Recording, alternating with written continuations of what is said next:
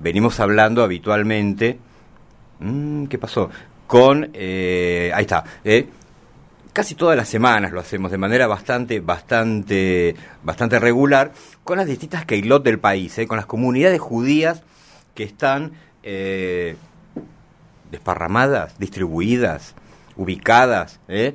A lo largo de todo el país para poder, para poder entender un poquito cómo es el judaísmo en Argentina, mm, cómo se compone, como decimos algunos, la judería argentina. Mucha gente que vive en Buenos Aires o vive en ciudades grandes incluso no sabe ¿eh? lo que pasa en otras partes del país. Estuvimos en su momento en Villa Ángela, en el Chaco, en Ushuaia, en Neuquén, en Lomas de Zamora, en Villa María, en Córdoba, en Salta, en San Luis.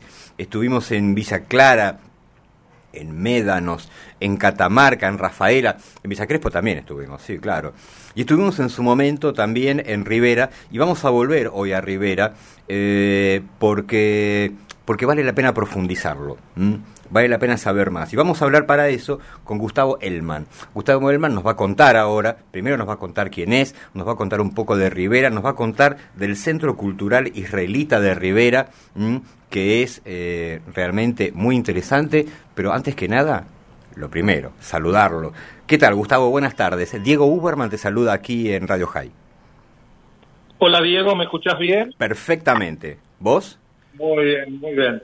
Bueno, mira, para nosotros es una alegría tremenda estar con vos, hablar con vos, a través tuyo con la audiencia y agradecerle a Hernán Belinque también que hizo el contacto. Bueno, porque para las instituciones del interior, como vos decís que estamos desparramados por todos lados, es muy importante que trascienda nuestra labor, ¿no es cierto?, tan sacrificada que tenemos al frente de las instituciones. Vos sabés que ahora, ahora que lo mencionás, yo justamente le iba, este, tenía guardado un comentario para, para Hernán que este, en esta suerte de diáspora argentina eh, que hay, es, ¿no? es muy interesante porque hay, una suerte de diáspora interna dentro de un país tan grande como la Argentina, que es el octavo país más grande del mundo. Belinque, eh, Hernán, es la persona que está articulando todo esto y que nos va tendiendo todos estos puentes. Eh, así que sí, sí, seguro, seguro. Su rol es indispensable. Justa y, merecida mención, Diego. Justa y merecida mención. Sí, sí, sí. Porque justamente te iba a hablar yo de las distancias que nos separan y de lo dificultoso que a veces es trabajar en equipo con distancias tan largas, pero bueno, estamos trabajando y pese a todo estamos este, recogiendo frutos este, permanentemente ¿no? de nuestra tarea. Gustavo, háblame por favor del Centro Cultural Israelita de Rivera. Vi algunas fotos y me parecían este, prácticamente neoyorquinas. Sí, tenemos una institución que es verdaderamente el orgullo no solamente de la localidad de Rivera, de la ciudad de Rivera, sino que de, toda la zona y la región. Somos un, si se quiere, un bastión cultural muy importante aquí. Este, bueno, el Centro Cultural Israelita va a cumplir 100 años. Nace como nace como la unión de dos dos vertientes, el Centro Obrero Israelita y la Juventud Israelita en el año 1924-25.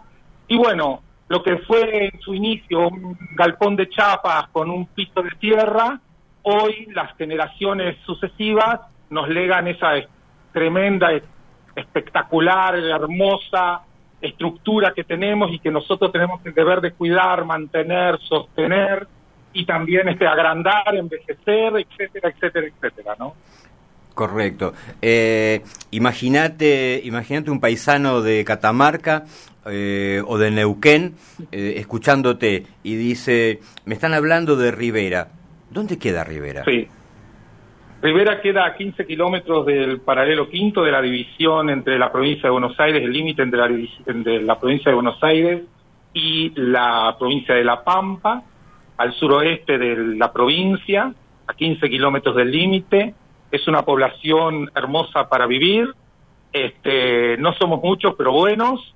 Y la verdad que las instituciones las instituciones han nacido y crecido y fructificado este muy pero muy bien aquí.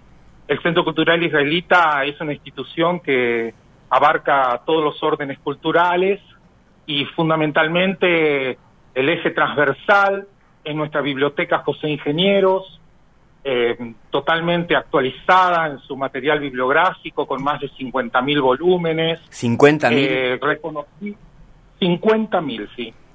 eh, reconocida a nivel nacion, provincial y nacional.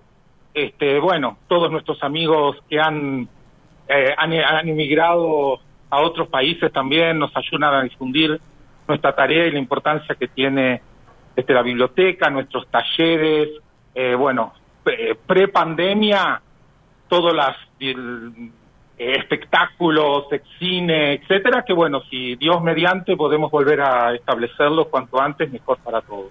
Claro, me imagino que la pandemia le habrá puesto una pausa probablemente a esto, pero que ahora que empieza a verse el horizonte un poco lejano en algunos lugares más cercanos, pero ahí este, deben estar preparándose para un regreso, para un regreso fuerte, ¿no? Absolutamente. La pandemia nos puso una pausa muy sacrificada, Diego, muy sacrificada, porque imagínate, nosotros tenemos una institución donde tenemos un salón para fiestas, donde tenemos un bar social, tenemos una biblioteca, tenemos una sala de espectáculos. Los invito a recorrer la institución a través de su página de Facebook y ver la, hermosa estructura y las actividades que desarrollamos. Todo esto estuvo parado, eh, con intermitencias, ¿me entendés? Este, y bueno, ahora recién empezamos a perfilar exposiciones, debates. Próximamente tenemos una visita muy importante a la institución de Noé Hitri, con, con, con su ansia de volver a Rivera, al lugar donde nació. Así que mira, estamos con un montón de proyectos y yo apelo a la voluntad de, de los hombres y la voluntad divina para que podamos llegar, este, llevar las cosas adelante. ¿no? ¿Es difícil o fácil ir, por ejemplo, desde Buenos Aires a Rivera? De Buenos Aires a Rivera eh, no es eh, muy, no tenemos una comunicación muy directa, digamos, este, actualmente, porque la teníamos pre-pandemia, luego las compañías de, de micro han este, cortado un poco los servicios, a Carué se puede llegar, ¿no? Y de Carué podés venir aquí, que son unos 60 kilómetros, podés venir tranquilamente. Y si no, en avión a Santa Rosa y de Santa Rosa podés venir hasta acá, este que son 150 kilómetros más o menos. Sí, a ver, eh, siendo siendo en auto, eh, parece simple. yo, siendo en auto, siendo en auto que Sí, digamos, yo recuerdo, por ejemplo, te comento la experiencia, por ahí me podés agregar algo, de haber ido a, eh, a Carué para visitar eh, el balneario que fue devorado, devorado por la laguna. Este, y hace unos años, cuando la laguna empezó a devolver este, esa ciudad mágica que, empezó a, emerger de las aguas de esa laguna tan salada, bueno, fui a Carué no hubo ningún inconveniente. claro, la laguna de Pecuén, ir a ver la villa. Mencionado porque si no los los de los caruenses que deteran de Pecuén son muy celosos de ese tema. Ah, bien, sí, sí, sí, sí. La laguna, la laguna, la, laguna de Pecuén, eh, la villa y, su, y, su, villa turística ubicada a las orillas que fuera devorada en 1985. Este, así que, nada, fue fácil, digamos. El tema es, eh, me da la sensación de que me estás planteando un escenario muy interesante como para hacer eh, turismo judío en la provincia de Buenos Aires. Mira, yo te cuento, Diego. Nosotros pre-pandemia teníamos ya un circuito turístico armado junto con la Keilah, porque son dos instituciones totalmente autónomas. Una institución es la Keilah por sí y otra institución es el Centro Cultural Israelita, Biblioteca Popular José Ingenieros, por otro lado, pero nosotros trabajamos en ese aspecto que vos mencionás, nosotros trabajamos juntos. Entonces armamos un circuito de, esas características y nos estaba yendo muy bien. Lo que pasa que ahora hay que restablecerlo, ¿no? Con todos los órdenes y los protocolos que se deben y pasando por el eh, turismo del municipio, por supuesto, ¿no? Entiendo. Eh, me imagino que debe haber también una serie de hitos importantes. ¿Hay cementerios judíos? Estoy pensando en eso. Yo muchas veces pregunto por los cementerios porque me da la sensación de que son como una suerte de, piedra fundacional. Este, ¿Desde dónde reconstruir la historia? Mira, nosotros tenemos un cementerio comunitario que tiene más de 3.000 este, seres que están enterrados en ese cementerio. Es muy grande, está muy bien cuidado y como vos decís, refleja perfectamente todo el proceso de colonización judía en Argentina todos los avatares y los sufrimientos que tuvieron que padecer nuestros bisabuelos y abuelos al llegar acá, están reflejados en ese, en ese lugar. Y también, por otro lado, tenemos una magnífica sinagoga, hermosa estructura, que ya Claudio seguramente habrá conversado con vos, que está muy cuidada, muy cuidada, muy preservada y donde todavía tenemos oficios este, semanales y, para los jardín también, por supuesto. Claro, claro. Sí, sí, sí. A ver, me estás planteando un escenario de una vida, una vida comunitaria muy intensa y muy activa. ¿Sabes que me quedé pensando, me quedé pensando en, la, biblioteca? Yo porque tengo una, claro, tengo una relación, vamos a llamarla en un punto. como presidente, como presidente del centro y tal vez está mal que lo diga porque los talleres me van a saltar a la yugular. Eh, los talleres de danza, de teatro, de expresión, este, tenemos diversos talleres, todos subvencionados por la institución, pero mi debilidad es la biblioteca. no te lo puedo negar, porque ahí no, hay todos los riverenses, ribereños que se decía antes, todos los riverenses que se precien de tales han pasado por la biblioteca del Centro Cultural Israelita. Claro, claro. Y seguramente en su formación recordarán esa biblioteca, seguramente. Sí, eh, hay un temita entre los judíos y los libros, ¿no? Este... Sí. ah, mirá, a, lo que vos decís, a lo que vos decís, te quiero dar una, contar una pequeñísima anécdota. Sí. Los primeros libros, una vez que se conforma la institución, los primeros libros que llegan a Rivera son directamente encargados a Rusia y fueron en idioma ruso, luego vinieron en idioma polaco y en yiddish, por supuesto, Así que imagínate vos esa toda esa impronta de la cual nosotros somos sucesores y, de alguna manera custodios ¿no? de esa situación, la responsabilidad que le cabe a cada uno de nosotros que transitoriamente estamos y pronto vendrán otros si Dios quiere, pero te quiero decir esa esa esa unión, si hay una palabra que lo defina, esa unión que hay con respecto al libro y al conocimiento, ¿no? Estamos hablando con Gustavo Elman, el presidente del Centro Cultural Israelita de Rivera. Eh, y yo esto lo tomo, lo tomo casi como un acto de provocación, no, no, no, me, puedo resistir. y vos hablabas hace un rato de... Ese, es el objetivo. Bien, logrado. Este, hablabas, hablabas hace un rato de 50.000 ejemplares, eh, me hablabas del año 1924-25 y una de las preguntas que te hago es, ¿qué es lo más raro que tiene esa biblioteca? ¿Cuál es el ejemplar o los ejemplares que vos considerás que deben estar en el tesoro de la biblioteca? Yo te puedo mencionar, como que nosotros tenemos un sector que está reservado a los libros originales, me refiero a los que se han adquirido, ¿me entendés? Entonces, eh, para nosotros eso, eso es un, ¿cómo te puedo decir? Un santuario. que no me escuche ningún... De... claro, claro, no, quedó entre nosotros quedó entre nosotros, este, porque sinceramente ahí está resguardado de alguna manera todos los intereses, las eh, los objetivos, todo lo de, quienes han creado esto y de nuestros este, predecesores, ¿no? Este, así que bueno, tiene eso y tiene muchas cosas que las vas a descubrir y las vas a disfrutar cuando vengas y nos visites. Seguro. La, Seguramente, seguramente. Otra pregunta que tengo. Y por supuesto, hay una cosa, Diego. Sí. Si bien las instituciones este, son eh, las paredes, etcétera, la verdadera vida en la institución está dada por quienes las circunstancialmente en cada en cada era, ¿no es cierto?, fue estuvieron al frente de ella, los socios, este, las personas también, creo que son un elemento fundamental de las instituciones. Eh, y yo acá quiero hacer un apartado especial y un reconocimiento especial a todos nuestros socios, porque en la época de pandemia, un hecho totalmente inédito, este, que no vuelva a ocurrir, nuestros socios jamás bajaron los brazos, siempre continuaron haciendo sus aportes. Este, y al contrario, ¿sabes una cosa, Diego? Nosotros sumamos socios a la biblioteca, al Centro Cultural Israelita, aún en época de pandemia. Y esto te da una idea de, de alguna manera, del interés de la población en general hacia la institución y su preservación, ¿no?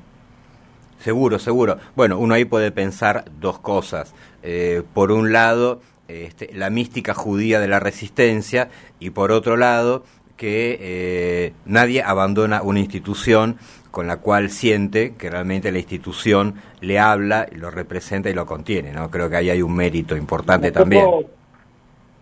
Por otro lado, puertas adentro, imagínate, tuvimos, nosotros tuvimos, éramos conscientes, siempre lo fuimos en realidad, de que la tecnología no iba a vencer al libro. Eh, eso era una premisa que siempre tuvimos eh, conciencia de esto y efectivamente el tiempo nos dio la razón. El libro sigue siendo el libro y el hecho de tener el lector, el usuario, tener el libro en la mano, este, representa algo extraordinario. Y en la época de pandemia, eh, tener la compañía, la asistencia, si se quiere, del libro, para el que es un verdadero lector, es fundamental. Y ahí nosotros estuvimos.